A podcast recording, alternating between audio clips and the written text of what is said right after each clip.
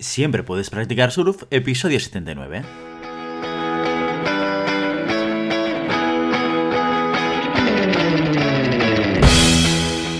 Bienvenido y bienvenida a Siempre puedes practicar surf, el podcast diario sobre recursos humanos. Este podcast está pensado para profesionales de recursos humanos, gerentes o jefes de equipo, y podrás encontrar técnicas, consejos, ideas, conceptos y noticias sobre la gestión de personas, eso sí, con un enfoque práctico y aplicable. Hoy episodio 79 del miércoles 15 de septiembre de 2021, programa en el que vamos a explicar y desarrollar un caso práctico sobre gestión de personas. Pero antes dejadme que os recuerde que podéis encontrar más contenidos en nuestro blog e información sobre nuestros servicios en nuestra web globalhumancon.com. De allí os podréis apuntar también a nuestro newsletter para no perderos nuestros webinars, nuestros streamings y todo el contenido y actividades que organizamos desde la consultoría Global Human Consultants. Hoy es miércoles y los miércoles en este nuevo formato de podcast diario lo vamos a dedicar a explicar casos prácticos de recursos humanos. Los casos prácticos consisten en un primer capítulo en el que exponemos una situación real que ha ocurrido dentro de una organización y en el que al finalizar os propondremos una serie de cuestiones para resolver la situación de la manera más adecuada, como todo un profesional de recursos humanos. La semana siguiente resolvemos y compartimos con vosotros nuestra solución. Y así cada miércoles. ¿Preparados? Pues vamos a empezar con el primer caso. ¿Por qué cobra más que yo?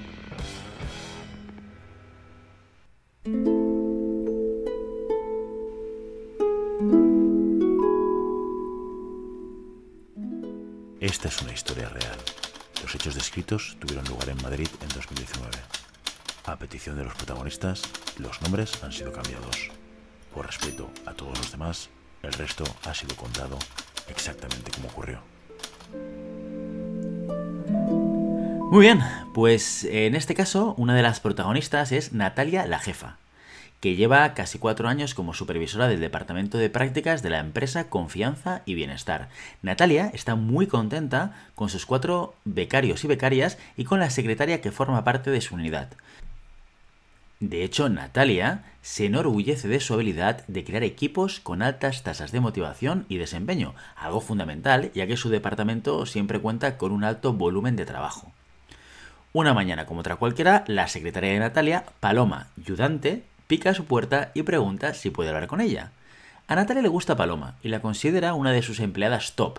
De hecho, con el objetivo de desarrollar mejor el talento y las habilidades de Paloma, Natalia le ha adjudicado a Paloma tareas especiales, las cuales incluyen hacerla partícipe de las principales actividades del departamento, así como confiar la administración de matrículas o hacer el seguimiento de las evaluaciones.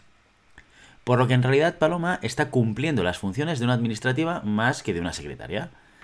Paloma se sienta en la silla que queda frente a Natalia y en su mirada se percibe que algo la inquieta. Lentamente, Paloma saca de su bolso una copia de una oferta de trabajo interna, en la misma empresa, pero en otra posición y departamento. Paloma es incapaz de mirar a Natalia a los ojos. Natalia está muy sorprendida. Por lo que ya sabe, a Paloma le gusta tanto su departamento como su trabajo, y además todos sus compañeros la respetan muchísimo. Natalia mira la oferta y le pregunta, ¿Así que quieres optar al puesto de secretaria ejecutiva en el departamento de partners? Hace una pausa y continúa. ¿Puedo saber por qué? La verdad es que estoy bastante sorprendida. Natalia mira las manos cruzadas de Paloma y espera. Finalmente Paloma la mira y dice, es que me he enterado de que en esa posición pagan mejor. Tengo una amiga que trabaja en ese departamento. Me ha dicho que la secretaria se pasa la mitad del tiempo sin hacer nada. Paloma continúa y en su voz se percibe cierto grado de enfado y resentimiento. Mira, Natalia, ya sabes lo duro que he trabajado aquí, lo duro que hemos trabajado aquí. Quiero decir, siempre estoy hasta arriba. No veo por qué debería trabajar aquí partiéndome el lomo y aún así no cobrar lo mismo que esa secretaria que no hace nada. Los requisitos para este puesto están tan solo un poco por encima de los necesarios para este que ya ocupo. Y el aumento que me diste el mes pasado, bueno, pues eh, a ver, poca cosa. Natalia escucha y entonces le responde. A mí me parece, Paloma, que estás enfadada porque crees que deberías cobrar más por el trabajo que haces y en vez de poner las cartas sobre la mesa y plantear el problema, prefieres cambiar de puesto. ¿Me equivoco? Paloma niega lentamente con la cabeza. Natalia sabe que ese puesto ya tiene un candidato potencial y además requiere un cierto bagaje del que Paloma carece, de habilidades concretas y de responsabilidades que superan el trabajo actual de Paloma. Pero como Paloma es buena persona y muy buena empleada, a Natalia le preocupa su situación. Cambiar de trabajo no es lo que Paloma quiere, ni lo que necesita. Además, Natalia no le gusta la idea de perder a una de sus mejores empleadas, especialmente si el motivo es por falta de comunicación y probablemente por un razonamiento equivocado. Natalia se pregunta, ¿qué es lo que debo hacer ahora? Las cuestiones que os planteamos hoy para la semana que viene son las siguientes. Punto número uno. ¿Cuáles son los motivos por los que Paloma quiere cambiar de puesto? Y de esos motivos, ¿cuáles son precisos y cuáles consideráis que son debatibles? Pregunta número 2. ¿Cómo debería responder Natalia a la petición de transferencia de Paloma? Y por último, pregunta número 3. ¿Cómo debería Natalia responder a las inquietudes salariales de Paloma?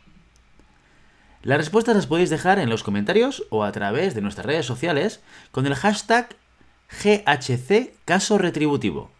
Y el miércoles que viene compartiremos con vosotros lo que sería nuestra resolución. Y ya sabes, no puedes leerlas solas, pero siempre puedes practicar surf. Y hasta aquí nuestro episodio de hoy. Como siempre, queremos invitaros a que os pongáis en contacto con nosotros, nos deis vuestra opinión y nos sugeráis si tenéis algún tema o alguna pregunta concreta. Lo podéis hacer a través de la página de contacto en globalhumancom.com barra contáctanos o a través de las redes sociales. Estamos en Facebook, en Instagram, en Twitter y en LinkedIn. Y si el contenido de este podcast te gusta, no te olvides suscribirte, darnos 5 estrellas en iTunes y me gusta tanto en iVoox como en Spotify. Igualmente recuerda que puedes encontrar más contenidos, noticias y recursos en nuestra web globalhumancon.com. Muchas gracias por todo, por tu tiempo, por tu atención y por tu interés en estos temas sobre gestión de personas. Nos escuchamos mañana jueves con el monográfico del mes. Hasta entonces, feliz día.